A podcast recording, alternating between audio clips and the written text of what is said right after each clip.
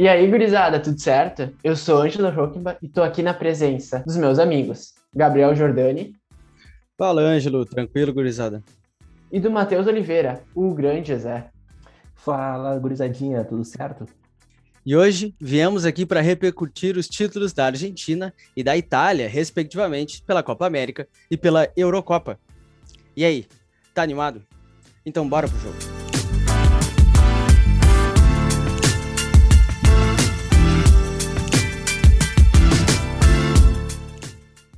E ontem, dia 10 de julho, foi marcado o fim de um dos tabus mais importantes do futebol.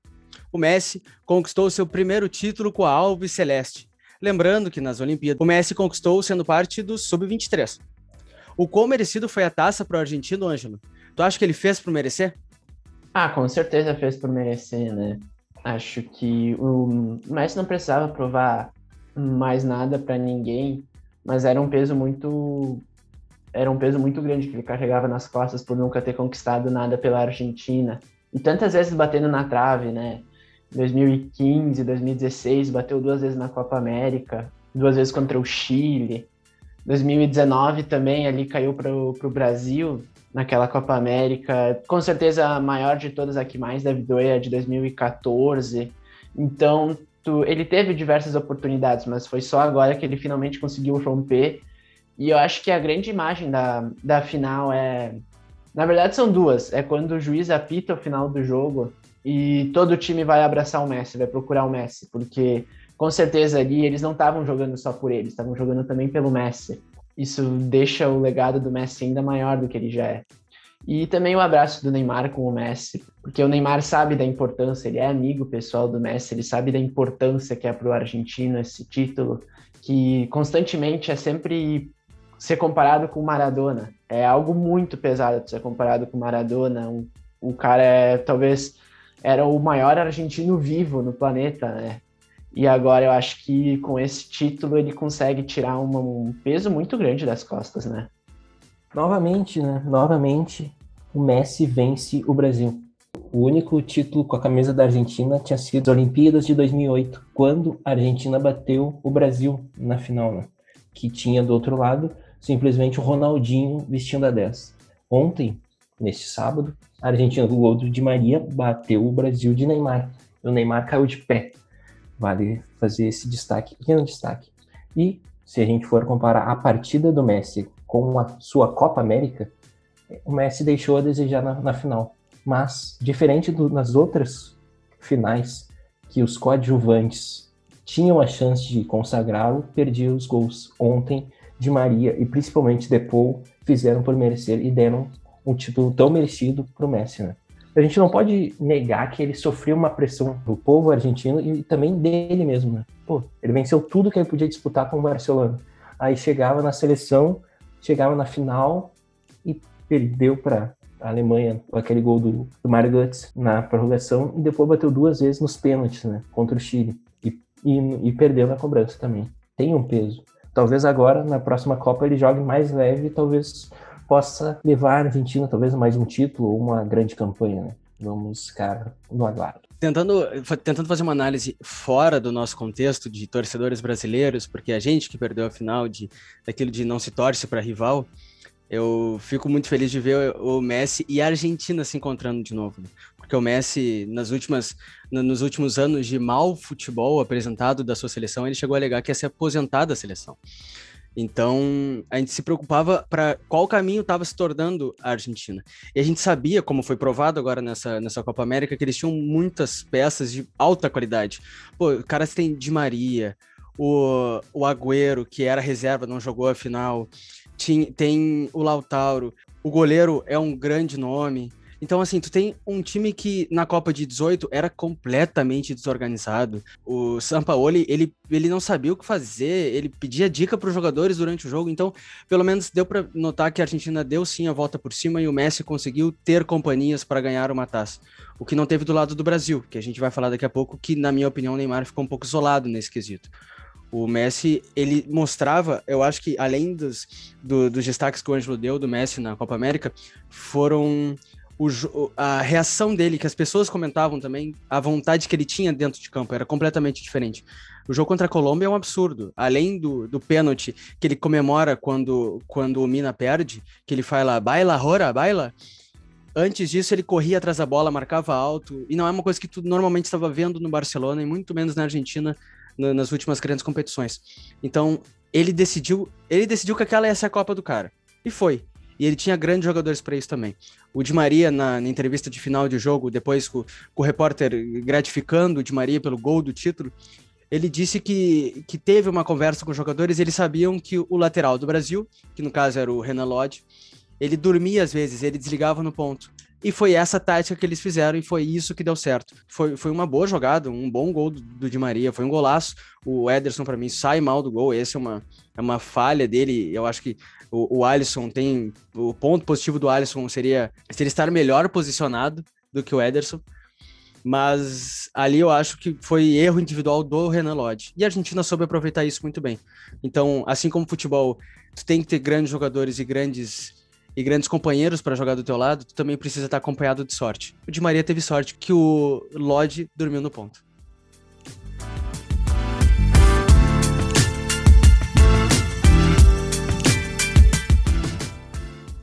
Muito se falou da panela do Tite, que morreu abraçado em alguns jogadores que não mereciam a titularidade, de como o Neymar carregou a seleção nas costas.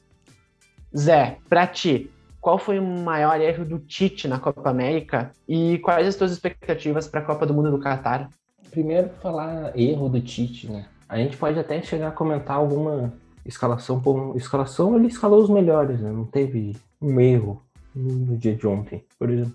Quem que o Danilo é o único lateral que a gente tem, Danilo. Talvez a gente comente assim, ah, o Danilo é o nosso lateral direito, mas não, não teria um outro. A zaga é o Marquinhos e o Thiago Silva, eram os melhores. Talvez no gol a gente possa comentar, pá, eu queria o Ederson, eu queria o Alisson, mas são goleiros do, do mesmo nível, os melhores da Europa.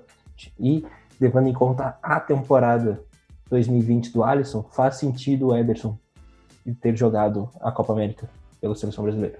Talvez a gente comente assim, ah, faltou o Rafinha, um jogador do Leeds, faltou um jogador pontual, mas não, não foi um erro. E, e, o Everton Ribeiro, por exemplo, e o Gabigol, não, não teve um erro do Tite. A gente não pode também crucificar só porque perdeu, até porque a, o Brasil fez uma boa Copa América, apesar dos pesares, né, apesar da derrota. Ontem que o time não deu certo. O Neymar jogou tudo que que vinha jogando e apanhou muito, isso vale ser destacado. O Paquetá apareceu para o jogo, fez uma, um, um, jogo teoricamente bom. O Everton Cebolinha, que foi um ponto negativo, depois o Início Júnior entrou no seu lugar e não correspondeu. Talvez o que a gente possa se lamentar é aquela bola do Richarlison, que o Neymar vira o jogo e o Richarlison simplesmente está em cima do goleiro. É a única chance. Não teve assim, um erro da seleção brasileira. E a gente chega para a Copa do Mundo brigando. Talvez, como a gente não tem um não tenha nos últimos anos amistosos contra as seleções europeias, a gente não vê o nível que a gente está em relação a eles. Pô, a gente jogou sete vezes contra o Peru nos últimos anos. Isso não tem como fazer um pegar um destaque. O Brasil ganhou, pega o Peru, ganha. Não tem como. Ah, pegou o Peru e ganhou. Sim, mas só enfrenta o Peru, tu tem que ganhar do Peru. Pega a Argentina, a própria Argentina. Ontem teve, foi um azar, assim, pô, perdemos para a Argentina. Mas nos últimos anos, pô, vencemos 3 a 0 Argentina sem, sem sofrer. A gente chega com boas chances na, na Copa do Mundo também. Talvez com o Neymar mais vivo e vai ter uma diferença né, nessa Copa, na, na próxima Copa do Mundo, que vai ser no meio da temporada europeia e não no final. Então, talvez, como a grande maioria dos jogadores são da Europa, tenha esse destaque. A gente veja uma Copa do Mundo num, um nível maior.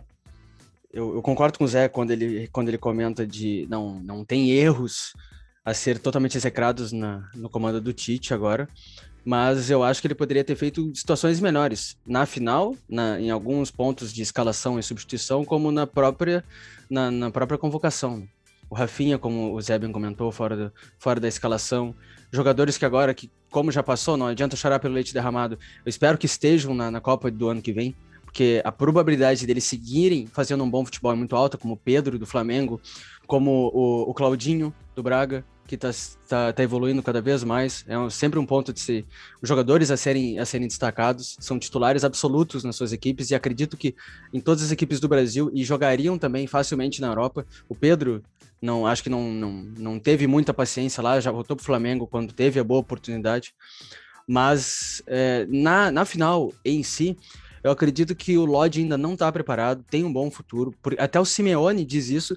O Simeone diz que já passou da hora do Lodge ter aprendido algumas situações de defesa o que acabou sendo claro agora na final. A gente tem, a gente tem na nossa memória recente jogadores como Marcelo e Daniel Alves, a gente vê jogadores de, de níveis que não são comparados a esses dois, usando a, a amarelinha como titulares absolutos, praticamente absolutos. Também tem o Alexandro, que eu acho que também é um jogador regular, mediano, não é um jogador estupendo. Então a gente fica meio aquém disso, porque fica esperando alguém aparecer e esse jogador, às vezes, se ele simplesmente não aparecer, tu vai ter que colocar os que estão ali, os, os, os menos piores, dependendo da situação. Na final, o Firmino não jogou bem, o Richardson não entendeu o, não entendeu os propósitos do jogo. O Neymar carregou sozinho em muitas, muitas vezes. Às vezes tinha que começar a jogada, vir de volante. O Cebolinha foi mal escalado no início, depois foi para a esquerda, não apareceu no jogo. Teve uma chance, acho que no, no primeiro tempo, que ele chuta, a bola sai mascada e o goleiro acaba defendendo. Então não, não apresentou muitos riscos. Então é isso, é, é uma seleção que apresentou muito pouco do futebol vistoso que todo mundo comenta que precisa ter, porque a gente tem jogadores que são capazes de fazer isso. Mas a gente, a gente torce para que na Copa de 2022 haja essa fusão da, da seleção olímpica com a seleção principal. Falar da seleção brasileira hoje é muito complexo, é muito complicado.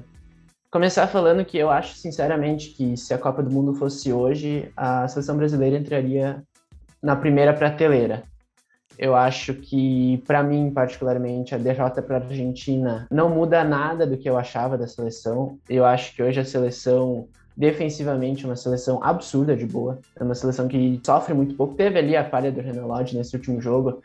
Mas, cara, a seleção tomou dois gols só nessa, nessa Copa América. É, três, perdão. É muito pouco. É uma seleção que sofre muito pouco defensivamente mas ofensivamente ela carece. E acho que não são nem tanto os nomes, acho que é mais as mecânicas mesmo. O Tite ele não consegue tirar o melhor de cada jogador, isso já ficou claro. Eu acho que o Tite precisa rever bastante conceitos e eu acredito que ele tenha potencial para ver, para rever algumas questões aí que estão trancando o time, porque hoje, para mim, é fato que ele é o melhor treinador que tu tem disponível hoje. O melhor treinador brasileiro que tu tem, com certeza com sobras até, mas ele está pecando em alguns detalhes em que ele precisa parar de ser teimoso, porque a seleção brasileira ela tem potencial de chegar na Copa do Mundo 2022 não como uma das favoritas, ela tem potencial para chegar na Copa 2022 como a favorita, assim como chegou em 2018 ali no, entre as melhores, porque tu tem material humano para fazer isso, tu tem já uma defesa muito bem consolidada, e acho que não, não tá tão longe disso. Mas o Tite precisa largar algumas coisas que ele acha que são necessárias. Assim, eu vou dar um exemplo. O time jogar com dois pontas tão abertos assim não dá certo. Cara, tu tem o tem um cara como o Richarlison, quando deixa ele na ponta, a melhor jogada que ele tem é romper para dentro. E deixa ele romper para dentro, deixa ele pisar na área como ele sente. Eu acho que hoje ele conseguiu ver, ele, cons ele tá conseguindo usar bem o Neymar como 10, mas ao redor do Neymar não tá, não tá se conectando muito bem. O Tite, ele com essa Copa América ele perdeu algumas das bases que ele tinha para se apoiar porque muito se dizia que o Tite não tinha regularidade para dar uma cara ao time, porque a seleção treinava o quê? Era chamada a cada três, em três meses, e ele teve dois meses seguidos trabalhando com esse time. E a evolução que se viu, houve sim, né, eu não vou dizer que não teve nenhuma evolução, mas a evolução foi muito menor do que poderia ter sido. Uh, com dois meses tu treinando o grupo. Outro ponto se dizia, ah, mas a seleção patrola todo mundo que encontra pela frente na América do Sul. Não foi o que a gente viu também, né? Foi uma seleção que sofreu, então, contra a Argentina, não patrolou, passou longe. Poderia ter ganho também, poderia. Uma seleção muita dificuldade contra Chile, dificuldade contra o Peru. Então, não é assim que também funciona. E realmente eu acho que, como o Zé falou, a falta de amistosos contra equipes europeias uh, dá, cria uma certa. A gente, a gente não sabe em que nível realmente a seleção brasileira está.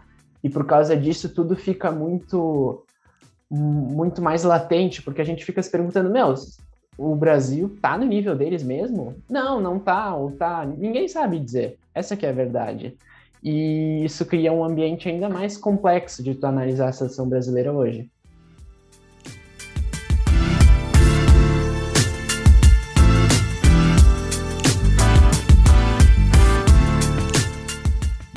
Outro ponto bastante contestado foi a atuação do árbitro uruguaio Esteban Ostosic. Zé, tu achou que a partida dele foi correta ou que ele acabou pecando em alguns quesitos? Tu acha que ele conseguiu lidar com a catimba argentina? Primeiramente, o árbitro é uruguaio, né? Já cansou de apitar Nacional e Penharol. Ontem, no começo do jogo, ele tentou deixar o jogo correr. Só que não deu certo. A Argentina vinha e dava no meio. O Brasil também não deixava barato, também batia. Faltou no, no primeiro tempo, principalmente critérios, né? Que ele deixou a pancadaria começar. E depois, para não perder o jogo das, das, suas mãos, começou a dar amarelo a esmos. Então, tipo, se ele tivesse tido um critério mais claro desde o começo, teria sido um outro, uma outra partida. Os jogadores brasileiros caíram na catimba argentina, na prorrogação, no xingamento, principalmente depois do, do gol do Di Maria. E isso não é culpa do árbitro. Isso a gente tem que deixar bem separado. Teve uma frase do Tite que a Argentina não veio para jogar bola, só veio para matar tempo, o que é uma mentira. O argentino sempre fez isso, o brasileiro também faz isso, de matar tempo, de, de, de fazer faltas quando precisa. E a Argentina fez o jogo que precisava. Ela já tinha o placar, fe, fez a catinga aqui, é ok fazer, tipo, matar um, uma, um contra-ataque, uma falta, é do jogo. Vai ali o juiz e dá o amarelo, como aconteceu. Talvez o único lance que o juiz poderia ter dado é um vermelho notamente quando ele parou assim o Neymar com uma violência muito acima e desproporcional. Só ali que talvez foi um erro do Uruguai. Mas o resultado não passou pelo juiz assim. Eu concordo com o Zé em o resultado não passar diretamente pelo árbitro, porque a gente conhece os argentinos, a gente conhece os uruguaios e a gente conhece nós, né, o futebol brasileiro, que a gente é catimbeiro, faz falta quando precisa, mas algumas situações o Otamendi fez hora extra em campo. Ele tinha que ter tido tomado um amarelo lá no primeiro tempo, no segundo a, o, o, amarelo que ele tomou era para vermelho, mas como seria amarelo como, como o juiz deu, como o Esteban deu, era para vermelho. Então fez hora extra. E uma coisa que me incomodou demais no jogo, o que mais me incomodou no jogo, foi a leveza que eram os corpos dos jogadores argentinos. Tu chegava num, num tranco para dividir bola, ou tu encostava por trás, tu botava o braço nas costas, sem carga, eles caíam, o juiz marcava falta. O jogo, a partir do segundo tempo, ali na metade do segundo tempo pro final, parava toda hora. E aí o que ele tentou fazer lá no início do jogo, de tentar deixar rolar mesmo, dando um amarelo pro Fred lá nos cinco minutos iniciais de jogo, ele acabou desadotando essa medida no final. E aí virou uma bagunça generalizada, porque tinha um nervosismo do lado brasileiro, porque precisava fazer o gol, e ao mesmo tempo tinha um nervosismo argentino porque queria ganhar a taça e, e tinha que ir para cima. Porque a Argentina, ali no segundo tempo, teve pouquíssimas chances de, de gol. O Brasil, o Brasil, o jogo inteiro fez poucas chances claras, mas a Argentina, principalmente no segundo tempo, fechou. Mérito total da Argentina. O Messi perdeu um gol na cara do Ederson, tentando driblar, acabou a bola escapando, mas não teve muito mais além do que isso. E o árbitro, eu acho que ele, uma hora ele tentou deixar rolar e outra hora, quando era para deixar rolar, ele não deixou. Então eu acho que isso tirou um pouco do brilho da final. Porque o árbitro, ele tentou desaparecer do jogo, ter uma omissão, só que quando era para ter essa omissão, ele fez o contrário. Mas uh, o gol não teve participação do árbitro, o gol anulado do Brasil foi bem anulado, então, assim, eu, acho que só questão do Otamendi mais, mais pontual. De resto, acho que a seleção argentina não tem que não tem que se dizer que nem as Copas do Mundo de foi ajudada só por isso que ganhou. Acho que não passa por isso.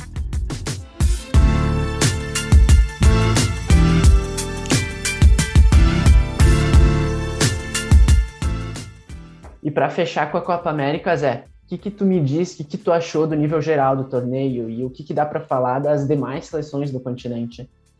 Primeiramente, quando a gente olha o nível técnico, primeiro a Copa América foi feita às pressas, ela mudou de sede várias vezes, era para ser na Colômbia e na Argentina, depois ia ser somente na Argentina, depois a Argentina negou a realização do torneio ia ir para o Chile, não foi para o Chile e veio para o Brasil.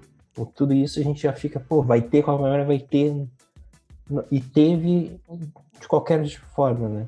Nossa, o presidente fez o que fez para ter o torneio no Brasil.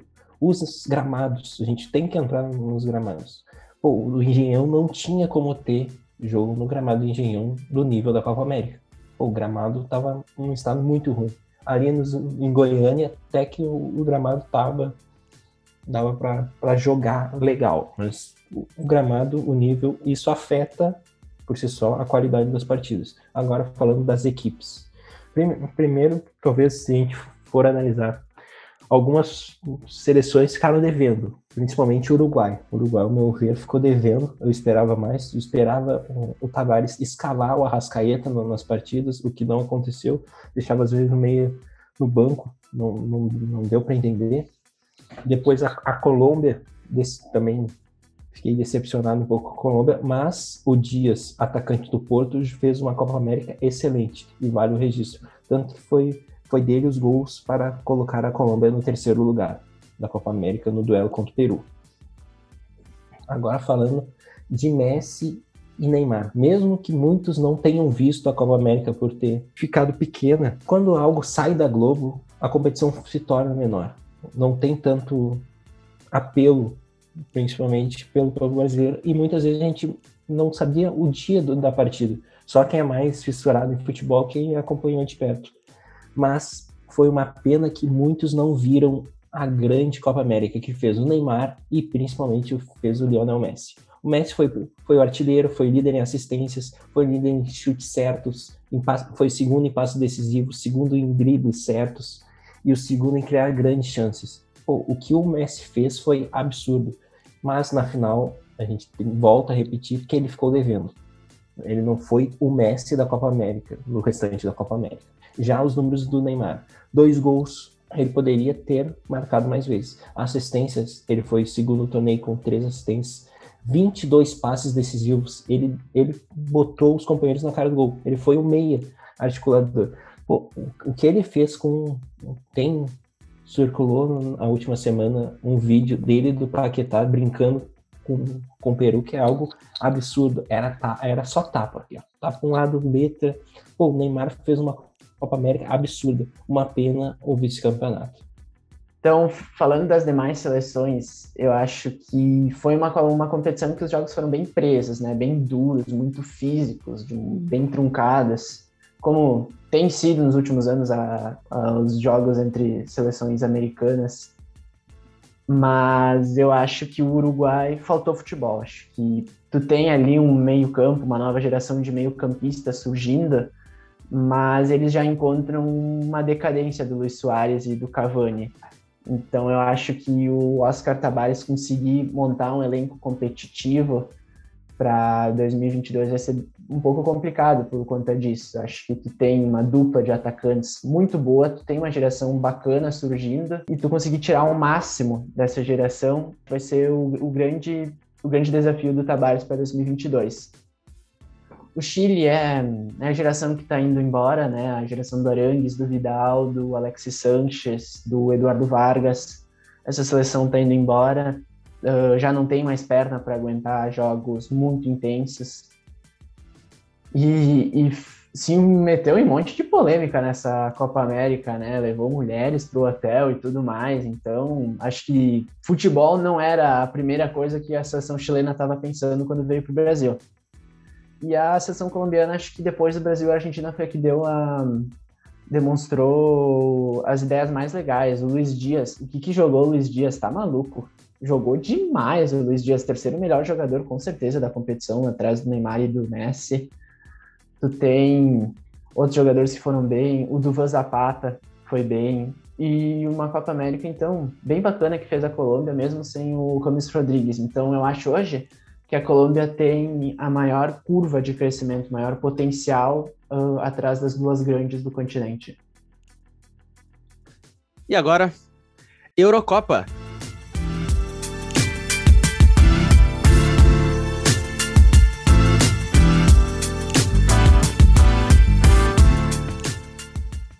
Na Eurocopa, no final da festa inglesa, a taça acabou indo para Roma.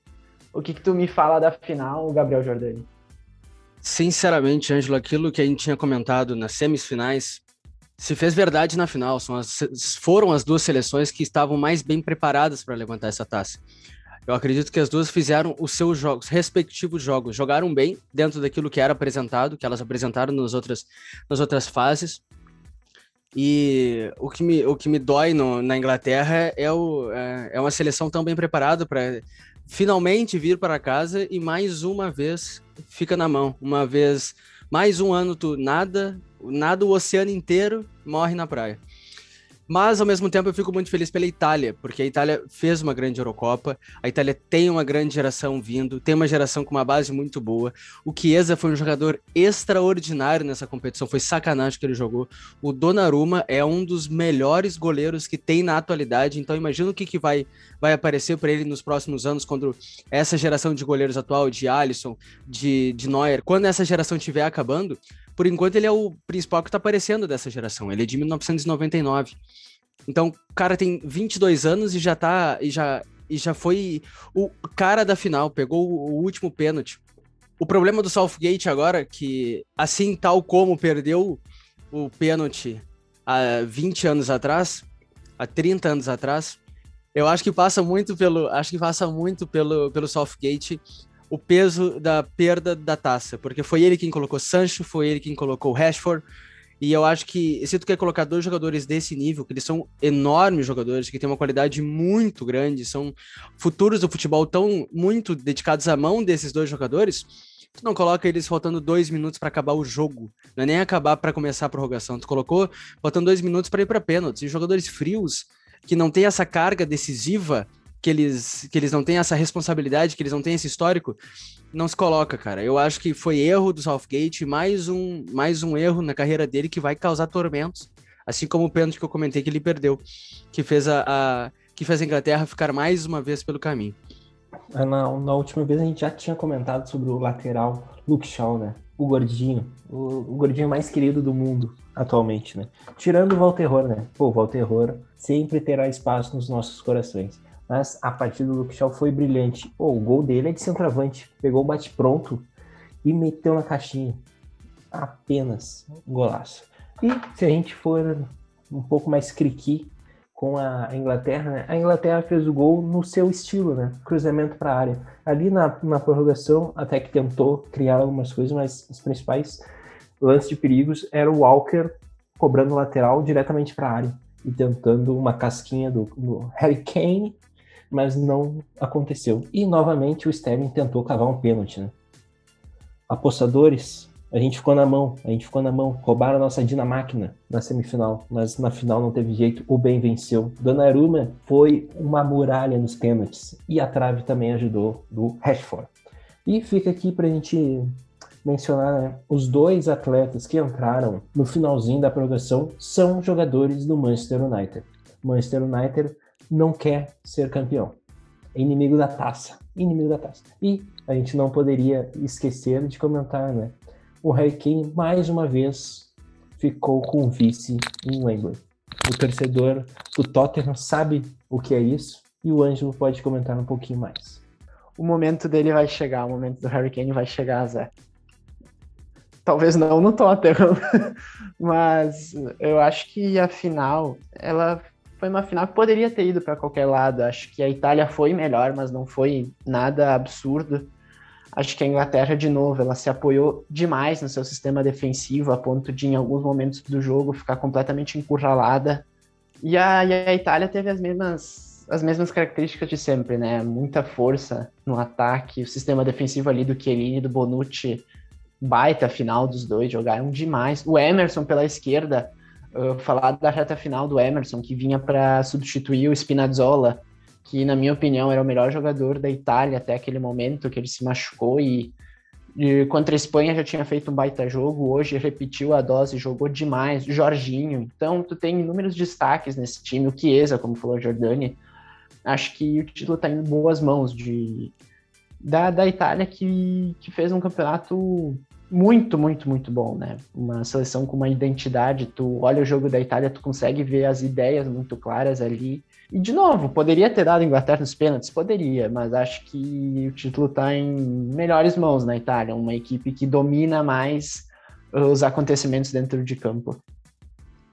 E para quem acompanha o futebol europeu, principalmente os amistosos e as eliminatórias, não foi algo surpreendente. A vitória da Itália, a conquista da Itália, melhor dizendo, e também o futebol que apresenta a Itália. Né? Talvez na, na reta final faltou um brilhantismo maior, até porque os jogos foram bem desgastantes e indo para a prorrogação, né? Mas a Itália tinha um melhor futebol e tinha, era uma equipe mais coesa. A gente poderia esperar mais. E o que jogou Bonucci no, no, nesta Eurocopa é algo impressionante. Altíssimo nível, altíssimo nível do zagueiro italiano. Também vale destaque da final que foi, foi um jogo para quebrar recordes. O gol do Luke Shaw foi o gol mais rápido da história uma Eurocopa. Antes dos dois minutos serem batidos no cronômetro, num erro de zaga, num erro de marcação da Itália, a, a, a Inglaterra veio muito bem. Uma criação de jogada que se repetiu depois durante o jogo a mesma jogada, só que só que faltaram a combinação de algumas peças. Mas num cruzamento onde o Luke Shaw estava completamente livre, pega de um bate-pronto, enfia para dentro das redes. E, é, e foi o início avassalador da Inglaterra, né? Começou, começou eh, dando a proposta de seu jogo e conseguindo ter o seu, o seu ponto defensivo como destaque, porque estava fazendo resultado. O gol da Itália, ele sai, ele sai naquele bate-rebate dentro da área, aquela bola aquele, aquele, aquele lance que não tem uma tática muito pesada, é só vai todo mundo em cima da bola e acabou acontecendo que, que o Bonucci conseguiu, a bola conseguiu bater na trave, sobrar para ele, para ele conseguir enfiar pro gol. Mas fica aí o destaque desse recorde do nosso gordelícia Luke Shaw.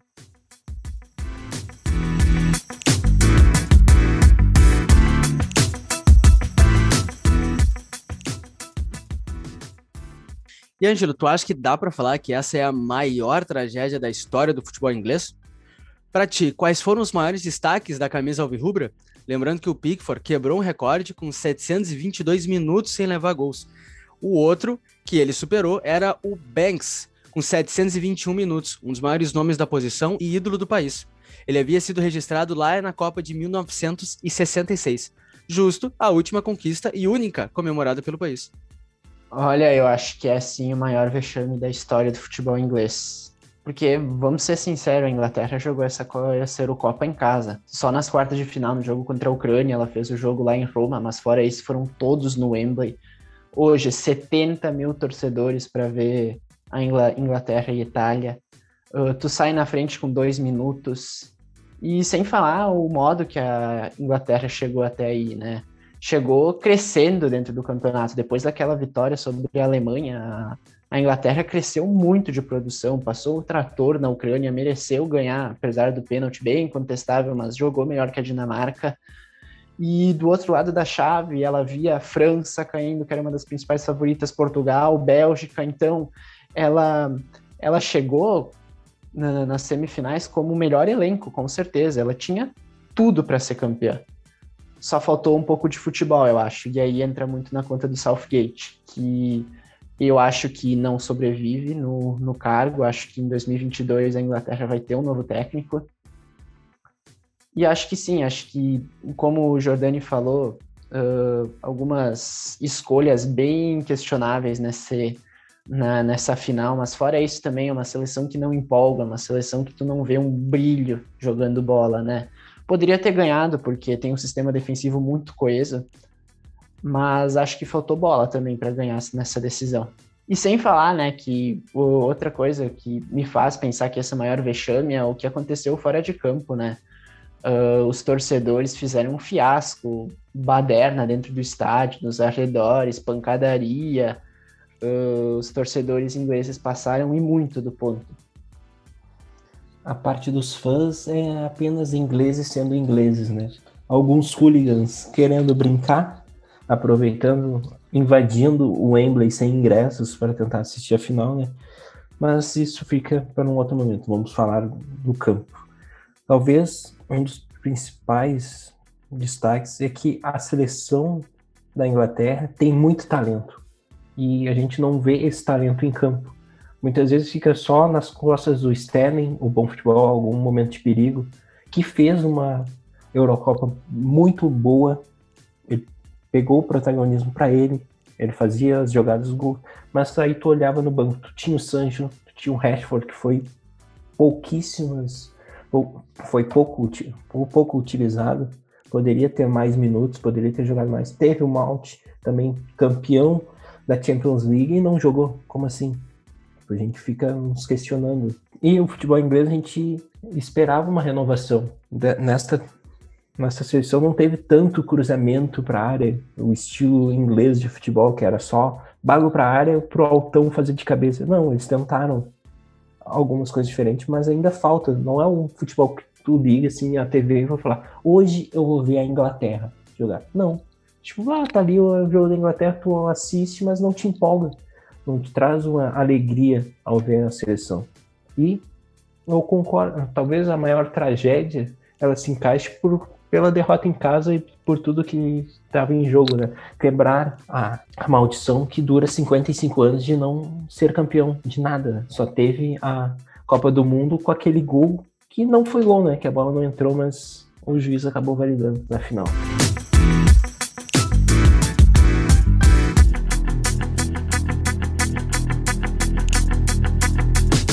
E a Itália segue invicta. São 34 jogos sem perder estão a dois jogos de se igualar ao recorde brasileiro de seleção mais tempo invicta. Zé, a marca vem acompanhada da sorte ou faz por onde? E o que dá para esperar da Itália na Copa de 2022? Vamos por partes, né, Anjo? Quando tu tem um bom time, a sorte é a, é sua aliada. Às vezes, quando falta a bola para a Itália, vem um golzinho assim que tu não esperava, vem um chute. Itália faz por onde? Pelos 34 jogos de invencibilidade. Principalmente porque eles não se afobam em momentos de adversidade, por exemplo. Qualquer time que entra numa final fora de casa com o estádio todo contrário, praticamente. E eles não se abateram, eles continuaram jogando, tentando jogar o seu futebol. Não, a gente não viu a Itália na partida de hoje acuada, mesmo sofrendo gol aos dois minutos no primeiro ataque inglês. Eles continuaram da sua maneira, o Mancini pediu calma aos seus jogadores e eles faziam o jogo curto, tentavam sair pelo, pelo chão quando não dava dava o balão para frente. Então, a série invicta faz sentido e eu acho que tem chances da seleção italiana chegar até na Copa do Mundo com essa invencibilidade ainda. Agora falar do que a gente pode esperar numa Copa do Mundo de 2022. É um dos favoritos ao título, assim como Bélgica, França, a própria Inglaterra e Brasil e Argentina. Talvez eu colocaria esses seis times um pouco mais à frente na busca pela taça. Então, se a Itália manter o projeto, manter o bom futebol, é uma forte candidata ao título. Vou torcer contra porque eu quero ainda que o Brasil seja o único pentacampeão do mundo, né? Então a gente vai torcer contra o Tolói, brasileiro naturalizado italiano. Vamos torcer contra o Jardim, mas só numa possível final na Copa do Mundo, é claro. E agora no Prancheta, destaques da semana. Voltamos.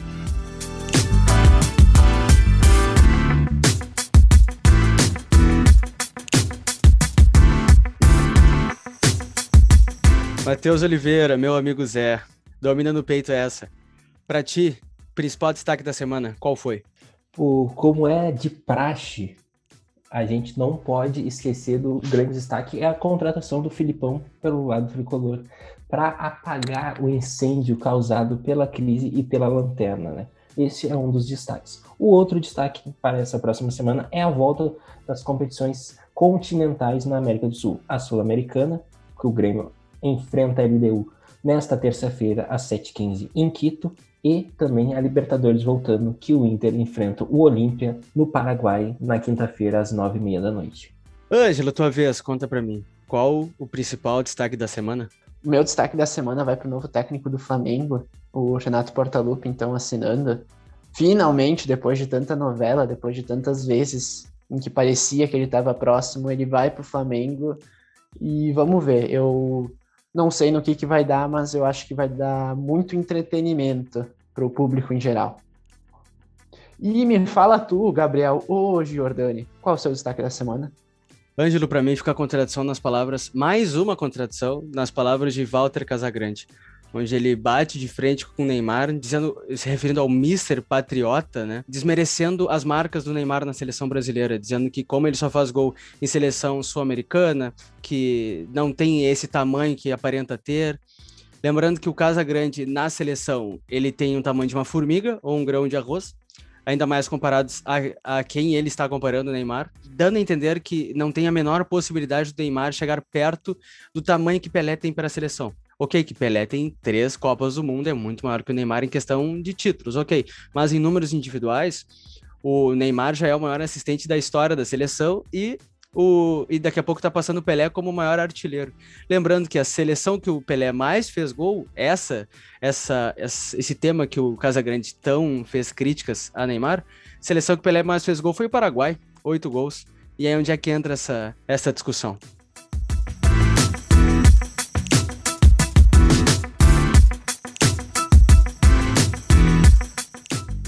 Muito bem, gurizada. O juiz olhou no reloginho, acabou a prorrogação. A Itália ganhou nos pênaltis. Messi já está chorando. Final de jogo, final de mais um podcast do Prancheta Fabicana. Agradeço demais a ti que acompanhou até aqui hoje nos assuntos de Copa América e Eurocopa.